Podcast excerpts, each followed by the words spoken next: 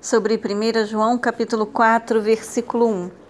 Amados, não deis crédito a qualquer espírito, antes, porém, avaliai com cuidado se os espíritos procedem de Deus, porquanto muitos falsos profetas têm saído pelo mundo. João usa a expressão grega espírito para revelar que todo ser, ser humano é dirigido não apenas por sua parte física e material, ossos, carne e sangue, mas pela vida espiritual que reina em cada pessoa. Os nascidos do Espírito, João 3, são movidos por Deus e por Sua palavra, como seus filhos. Os que permanecem mortos em seus pecados têm sua pessoa, espírito, dominado pelo espírito do maligno.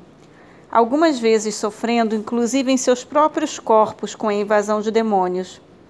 O homem e a mulher de Deus, profeta ou mestre, ensinam impelidos pelo Espírito Santo, 2 Pedro 1:21.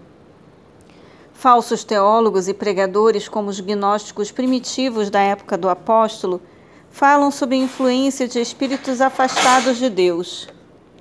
Versículo 2: Deste modo, podeis reconhecer o Espírito de Deus. Todo espírito que confessa que Jesus Cristo veio em carne é de Deus. A expressão grega original confessar tem o sentido de um compromisso de lealdade absoluta que implica em testemunhar com palavras e atitudes o amor e a fé que o cristão sincero dedica ao Senhor. É muito mais do que um simples depoimento formal ou conhecimento intelectual em relação à pessoa e à majestade do Cristo, pois isso até mesmo o diabo e os demônios reconhecem e tremem de medo. Tiago 2,19, Marcos 1, 24 e também capítulo 3, versículo 11. Versículo 4: Filhinhos, vós sois de Deus e tendes vencido os falsos profetas, porque maior é aquele que está em vós do que aquele que está no mundo. Os falsos cristãos e mestres são inspirados pelo mesmo espírito que habita nos anticristos. O diabo é chamado também de aquele que está no mundo. No versículo 3, o vocábulo mundo significa a terra habitada por todos nós. Nos versículos 4 e 5, no entanto, indica precisamente o sistema político, econômico, social e religioso, ao qual pertencem todos aqueles que ainda não nasceram de Deus, não foram iluminados pelo Espírito Santo, inclusive os anticristos e todos quantos vivem enganados e enganando. Versículo 10. Assim, nisto consiste o amor, não em que nós tenhamos amado a Deus, mas em que ele nos amou e enviou o seu Filho como propiciação pelos nossos pecados. O amor supremo de Deus vai além da encarnação para focalizar o sacrifício redentor de Jesus Cristo, Filho de Deus. É a fé, o amor puro e verdadeiro, na pessoa e na obra de Cristo que nos proporciona plena confiança, segurança e paz. Quanto à nossa salvação eterna, João 3,16.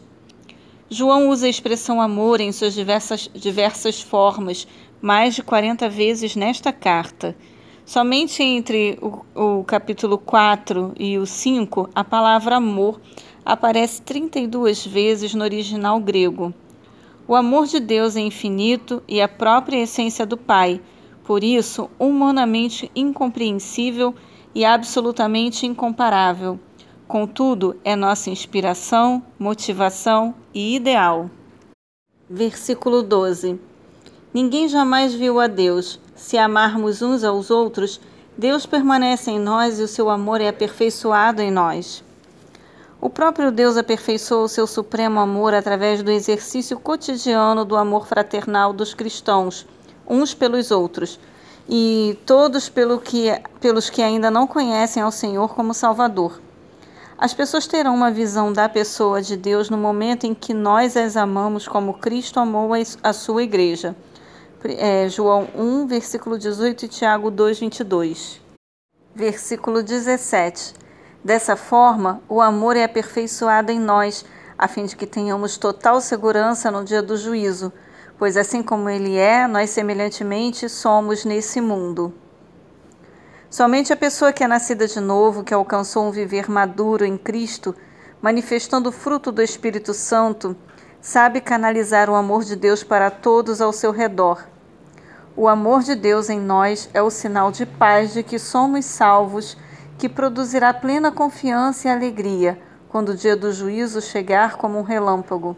Como filhos amados do Senhor, não há por que ter qualquer receio de sermos, por algum motivo, condenados por Deus, pois é o amor genuíno quem confirma a salvação.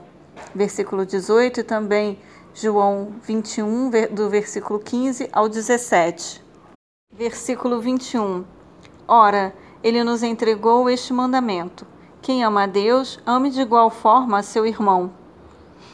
Jesus Cristo, numa de suas muitas provas de que é Deus, unificou os dois mandamentos da lei, Deuteronômio 6, 4 e Levítico 19, 18, anunciando a nova ordem, a lei do amor que está sobre toda a lei e se resume no único mandamento, amar a Deus e ao próximo. Mateus 22, do versículo 37 ao 40.